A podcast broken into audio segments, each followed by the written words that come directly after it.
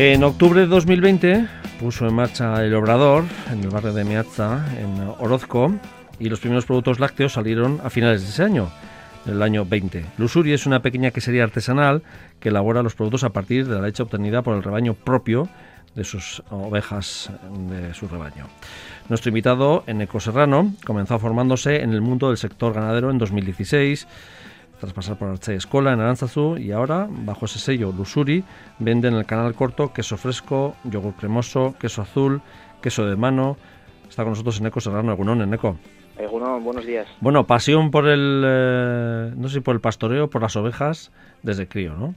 Sí, por las ovejas en general, por el ganado en general, pero las ovejas en particular. Siempre ha sido... Desde muy, muy pronto, desde muy crío, siempre. Sí, de, toda la vida. O sea, que ha sido los que ha ido acompañando el rebaño, ¿no? Sí, no tenía eh, vínculo familiar con, la ganadería, pero algo tenía dentro que, siempre me ha gustado, sobre todo las ovejas. Eh, ¿Y cuál es el momento que dices, bueno, primero voy a dedicarme al mundo del pastoreo? Bueno, a ver, eh, yo tenía claro de siempre que por lo menos intentar, tenía que intentarlo.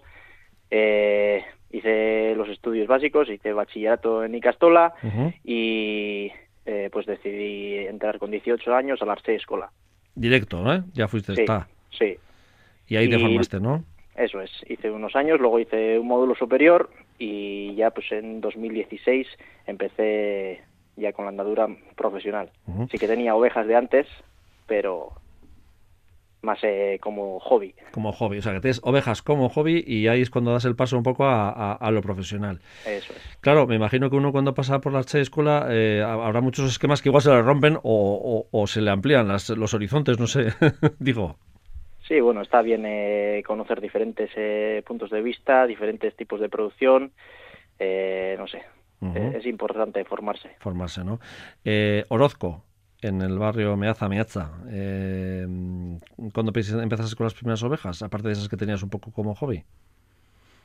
Eh, las, las primeras ovejas con 14 años empecé, con, un amigo y bueno, pues teníamos eso, a medias, eh, un poco, pues eso, para pasar las tardes después de clase.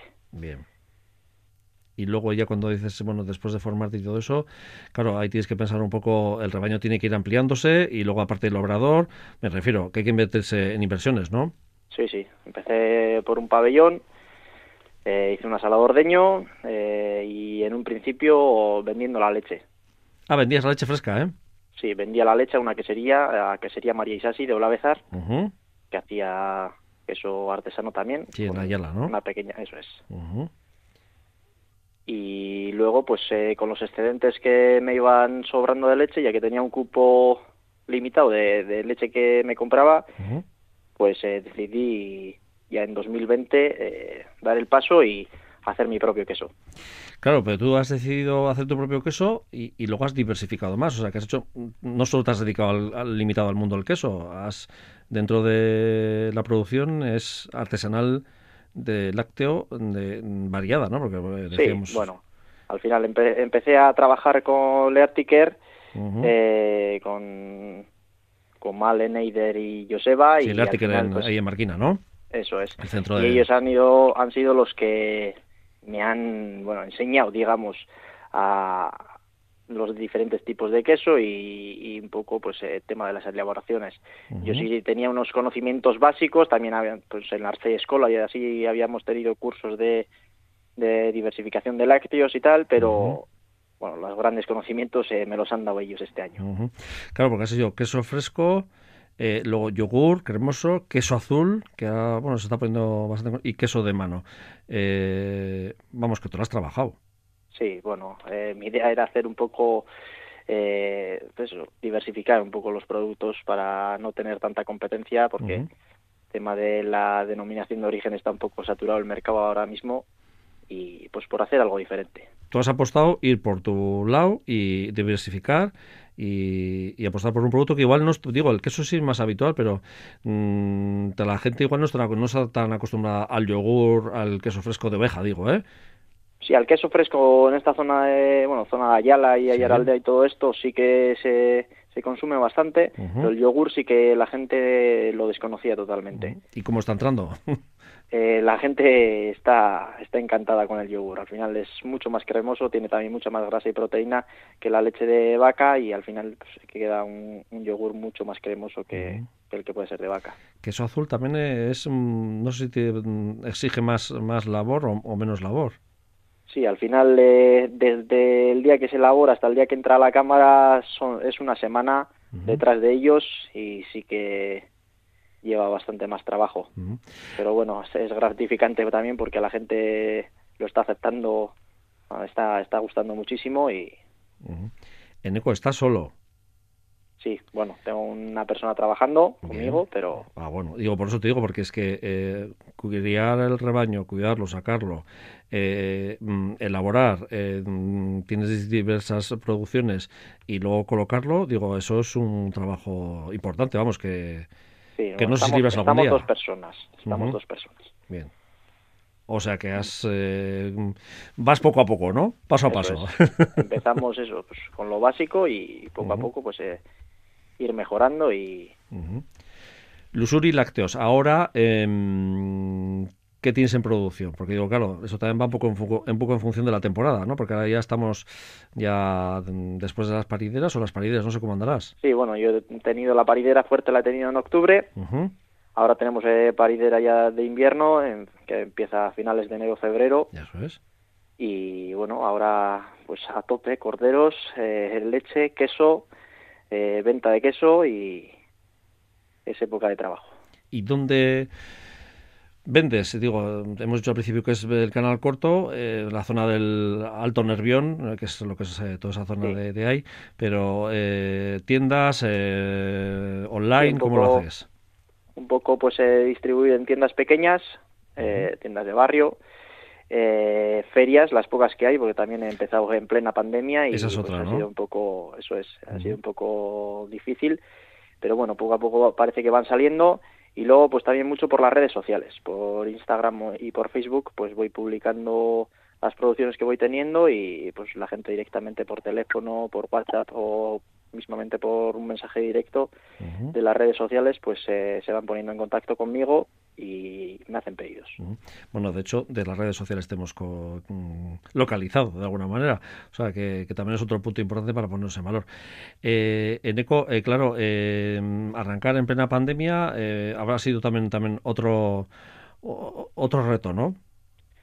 Sí, bueno, tampoco ha sido tan difícil porque la gente hubo, en la época que estábamos todos confinados, sí que hubo una conciencia de, de, de consumir producto cercano, de consumir, sí, producto cercano y sí que subieron las ventas. Eh, sí que pues el handicap es de, de, no tener ferias y no poder darte a conocer, pero mucho pues a través de las redes sociales, lo que te he comentado, y pues en, tiendas pequeñas de barrio y pues sí que se la gente lo aceptó muy bien. Lo aceptó muy bien.